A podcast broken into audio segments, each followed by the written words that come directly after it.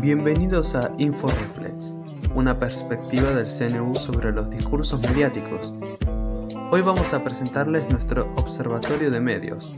Nos proponemos analizar todo lo que vemos y escuchamos día a día en los medios tradicionales de comunicación y en las redes sociales.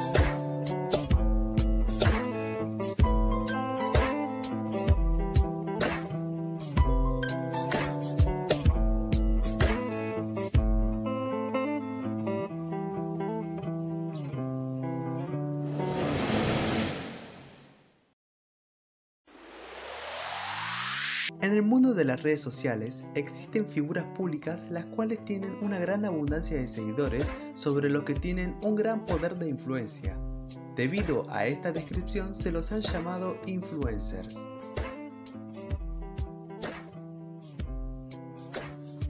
Normalmente estos influenciadores son gente normal como el resto de las personas, no tienen cargos importantes en la sociedad, por ejemplo, como un político, pero aún así tienen mucha repercusión. La gran cantidad de suscriptores que conforman la comunidad de un influencer le permiten vivir, o sea que sin seguidores su poder de influencia sería nulo y no tendrían ese estilo de vida tan superficial.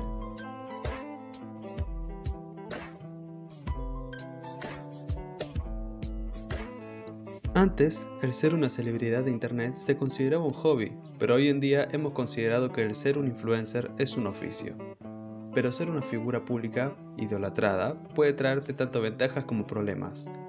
Manejar un público tan amplio puede ser complicado y a veces las cosas pueden salirse de control.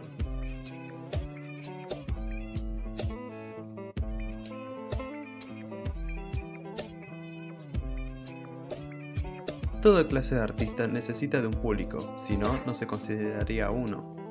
Pero suele suceder que durante el proceso de expandir su contenido, puedan suceder ciertos inconvenientes, y esto suele asociarse al nombre de polémicas. Estas polémicas suelen debilitarlos y dejarlos expuestos a los ataques de los medios de comunicación.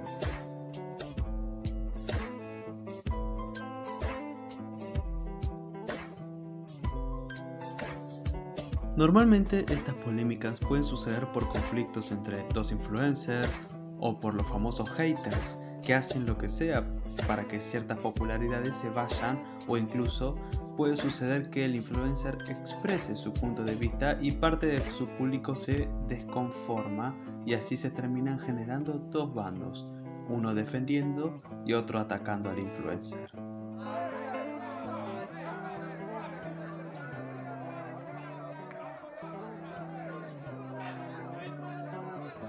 Y los medios aprovechan y sacan hasta la última gota de información. A veces incluso deforman la verdad e inventan datos. Su propósito no es el de rebajar a las influencias, sino que las influencias a las que normalmente polemizan son las más populares, entonces consiguen mayores lectores poniendo de título el nombre de esas influencias.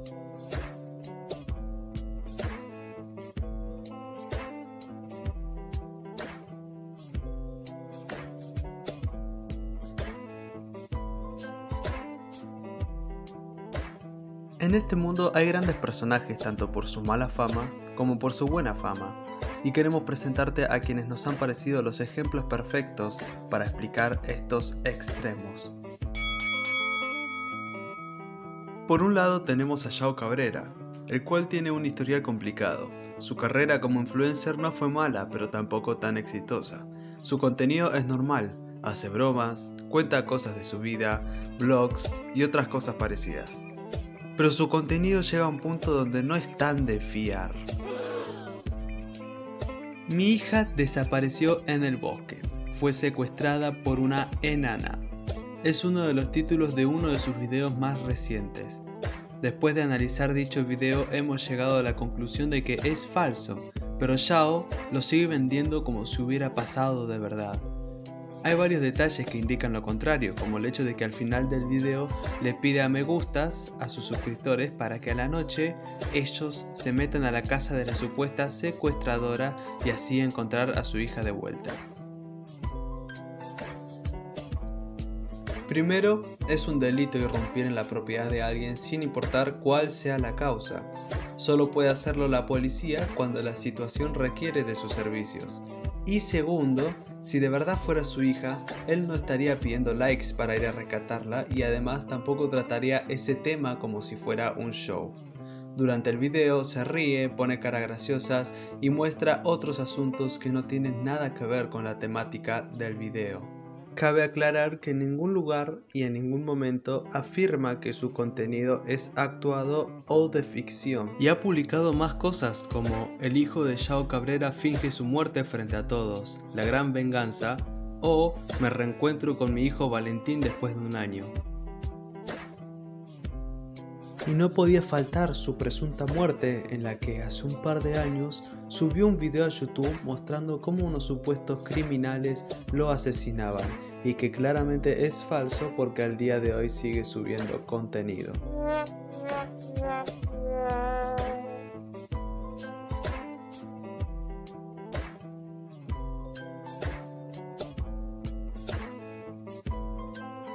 Y del otro lado tenemos a Tommy 11, un niño que su sueño era ser un youtuber, y ese sueño se cumplió. Pero ¿qué tiene este niño de bueno? ¿Por qué él sería el ejemplo de ser una influencia? Él es un niño con cáncer cerebral. Empezó en YouTube en enero de 2021 y su sueño era ser una celebridad de internet. ¿Y qué lo hace tan bueno? Bueno, su contenido es puro y simple, sus videos no son monetizados, o sea que no se aprovecha de los que lo ayudan y lo hace por entretenimiento y no por oficio, que es todo lo contrario a Yao, el cual su contenido es falso, sus videos son monetizados, o sea que se aprovecha de la credibilidad de su público y lo hace porque aún cree que puede seguir ganando dinero como lo hacía en su tiempo de gloria. Este niño es una influencia en sí, su historia se ha hecho tan famosa que millones de personas se han suscrito a su canal con tal de ayudarlo a cumplir su sueño. Y este acto comunitario lo ha llevado a él hasta la cima. Hoy tiene 8,28 millones de seguidores, que son más en comparación al 6,23 millones de seguidores de Shao Cabrera. Y ha ganado el premio Copihue de Oro, que lo establece como una figura del mundo del entretenimiento y del espectáculo de Chile. Entonces, para concluir, ¿qué son los influencers? Gente con mucha influencia y que suelen encontrarse en las redes sociales y que como todo artista dependen enteramente de su público y que tienen como enemigo principal los medios de comunicación.